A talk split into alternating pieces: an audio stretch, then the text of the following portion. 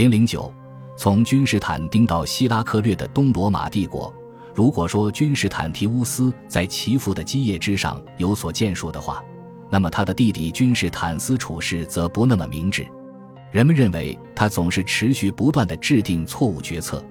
并且其宫廷也因为花费无度而备受责难。尽管君士坦斯以其立法反对同性恋行为而闻名，但是稍晚的史料记载，他一直和一些蛮族战俘保持着同性伴侣关系。三百五十年爆发的宫廷政变推翻了他的统治，有着日耳曼血统的军官马戈恩提乌斯取而代之。这一行为不可避免地激起了君士坦提乌斯的愤怒。他于三百五十一年首先将篡位者的军队驱逐出巴尔干半岛，而后挥师意大利，最终抵达高卢。马戈恩提乌斯的军队于三百五十三年再次被彻底击败。君士坦提乌斯在西部的逗留，无疑会给其在东部的统治带来问题。波斯人一直在那里制造威胁。君士坦提乌斯因为没有子嗣。不得不从三百三十七年大屠杀的幸存皇室成员中挑选继任者。他于三百五十一年任命加卢斯为凯撒。加卢斯在东部统治的最显著特点，看起来就是他无谓的滥用暴力。正如阿米安记载的那样，他已经超越了被赋予的权力界限。由于过分严厉，他给整个世界带来了伤害。君士坦提乌斯不能容忍东部地区的离心倾向。他于三百五十四年以他特有的直率作风将加卢斯召唤来，并处决了他。此时，君士坦提乌斯忙于与叛乱的蛮族部落在莱茵河沿岸进行一系列的战争。他于三百五十五年任命加卢斯同父异母的兄弟尤里安为凯撒，并委派后者主持高卢战事，而他自己则移师多瑙河边境作战。君士坦提乌斯肯定知道尤里安没有任何理由敬爱他，毕竟在尤里安家族被屠杀殆尽的问题上，皇帝是牵扯其中的。尤里安和加卢斯在342至348年期间，实际上被软禁在卡帕多西亚的一座宫殿之中，直到348年，尤里安才得到了一些宽恕，允许他走出那个狭小的世界。并且被批准第一次来到君士坦丁堡，之后他又去了尼科米底亚、以弗所，并在雅典短暂停留。他在这些地方忙于接受自由的教育。这位年仅二十四岁、颇有些书呆子气的年轻人，看起来不可能威胁到君士坦提乌斯这样刚强冷酷的战士。后者的地位坚如磐石，因为他的军队热爱着他。波斯人于三百五十九年攻占了罗马人的边境重镇阿米达，次年他们又攻陷了另外两座罗马的边境要塞。君士坦提乌斯不得不回到安条克做战争的准备。从三百五十七年君士坦提乌斯遗失多瑙河起，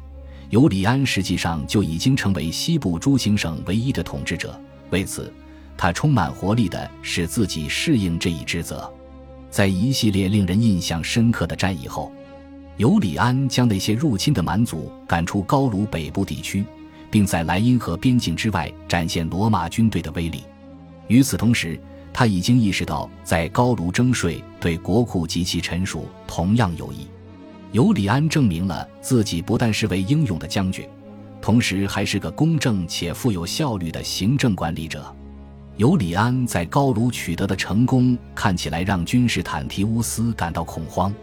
于是皇帝于三百六十年初命令尤里安将属下军队的很大一部分派往东部，以应对波斯战争。对尤里安来说，这看上去必定是个刻意采取的举动，以削弱他的地位。尤里安的部队很快向东进发。而他们的数量恐怕并非如君士坦提乌斯当初所愿，因为尤里安的军队于三百六十年二月拥戴他成为奥古斯都。君士坦提乌斯拒绝任何削弱自身权力的行动。尤里安及其军队于三百六十一年开始向东方远征，打算以武力解决皇位之争。君士坦提乌斯因此从安条克撤军，如阿米安记录的那样。他一如既往的渴望进行内战，然而，当他和他的军队穿越奇里乞亚地区时，他患病发烧，并被夺去性命。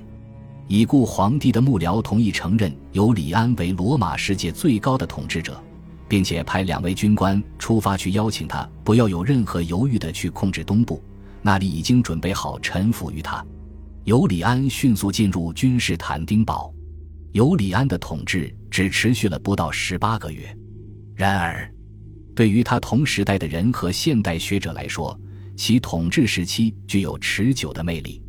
他在其堂兄去世时。选择向公众公开了一件长久以来只有其亲信至交才知道的秘密，即在三百五十一年，他首次来到尼科米底亚和以弗所学习时，就抛弃了君士坦丁的上帝，转而拥抱带有神秘色彩的新柏拉图主义的多神教。尤里安一进入君士坦丁堡，立即宣布宗教宽容政策，取消基督教会和教士享有的特权。并且命令在帝国各城市的神殿中恢复多神教崇拜。尤里安试图通过这一声明公然恢复罗马世界对传统诸神的崇拜。他认为，正是众神赐予了罗马过往的荣光。然而，需要意识到的很重要的一点是，即使对于许多非基督徒来说，尤里安的多神教信仰看起来也是一个奇怪的，甚至很可能是令人陌生的混合物。尤里安从小就被培养成基督徒，他的多神教信仰就像一种语言中带有某些异邦的腔调，仿佛一个人急切的希望获得认同，但在那些操母语的人听来却相当陌生一样。尤里安信奉的是具有很高知识水平的多神教，他通过一种隐喻性的解释接近古希腊罗马传统的神话传说。当对众神中的单独个体进行崇拜时，这些崇拜活动的最终目的就指向了更为清晰的独一的神圣准则，即尤里安所描述的造物主，所有人共同的父亲和国王。这一掺杂了一神论倾向的理论，在晚期多神教信仰中就已存在，也许对于帝国受过良好教育的精英阶层更具有吸引力。然而，尤里安这一高度思辨的理念却和另一种品味紧密地结合在一起。即信仰奇迹、献祭和相信魔法，这些东西恰恰被那些精英认为是相当粗鄙愚昧的。因此，阿米安评价尤里安道：“他更为迷信，而非真正的尊奉宗教仪式，并且他献祭了无数牺牲而不考虑花费。不仅仅是因为基督教宗地的登基促使各行省多神教信徒废弃他们在城市中的神庙，并放弃相关的崇拜仪式。”从某种程度上说，这一趋势也是公众和那些出身良好的多神教徒对花费甚高的宗教活动缺乏兴趣所致。如果说尤里安的宗教倾向与当时的时代精神多有冲突的话，他在世俗领域的某些想法也是如此。从本质上来说，尤里安的政策体现出他决定颠覆戴克里先和君士坦丁的改革。其宫廷在规模和壮丽程度上都有所缩减，皇帝回到罗马世界首要行政长官的角色，而非万事万物的主宰。中央政府的功用被逐渐削减，帝国行政管理的运行再度变为更主要依靠城市议会的自治。这一传统抱负也许会赢得一些人的赞扬，但是逃离城市职责义务的束缚。通过参军或进入中央政府而功成名就，去体验宫廷生活的奢华等机会的大门早已向那些帝国新贵敞开了，他们自然不愿就此认输。因此，当尤里安于三百六十二年离开君士坦丁堡前往安条克时，发现自己的宗教和世俗政策明显没有引起沿途城市公众的热情和兴趣，也许就一点也不奇怪了。而这一倾向在尤里安与安条克市民发生激烈冲突时达到了顶点，在那里，尤里安为阿多尼斯的节日举行奢侈的献祭，而这座城市当时正面临食品短缺问题，再加上皇帝笨拙的试图减轻城市饥饿的努力，更是激起了基督徒和多神教徒共同的愤怒。公众的嘲讽给这位敏感的皇帝留下了深刻的印象。在他回到这一地区时，尤里安就宣布他要选择塔尔苏斯而非安条克作为他的驻地。然而，尤里安于三百六十二年在东方的远行让他认识到实现自己抱负的艰难。为了实现其目标，他选择了罗马皇帝长久以来团结东方操希腊与城市的办法，发动一场对希腊世界传统敌人波斯帝国的战争。三百六十三年，尤里安率领六点五万名战士进入波斯人领土。阿米安·马瑟利努斯为我们留下了第一手的证据，他记录了尤里安一系列辉煌的胜利，直至逼近波斯国王的首都泰西峰。在城市守军的注目下。尤里安主持了一系列的竞技庆典和比赛，一场辉煌的胜利似乎尽在他的掌握之中。这一胜利能够显示出他所信奉的宗教的优越性。然而，尤里安及其幕僚很快就意识到，即使竭尽他们所能，这座城市也是坚不可摧的。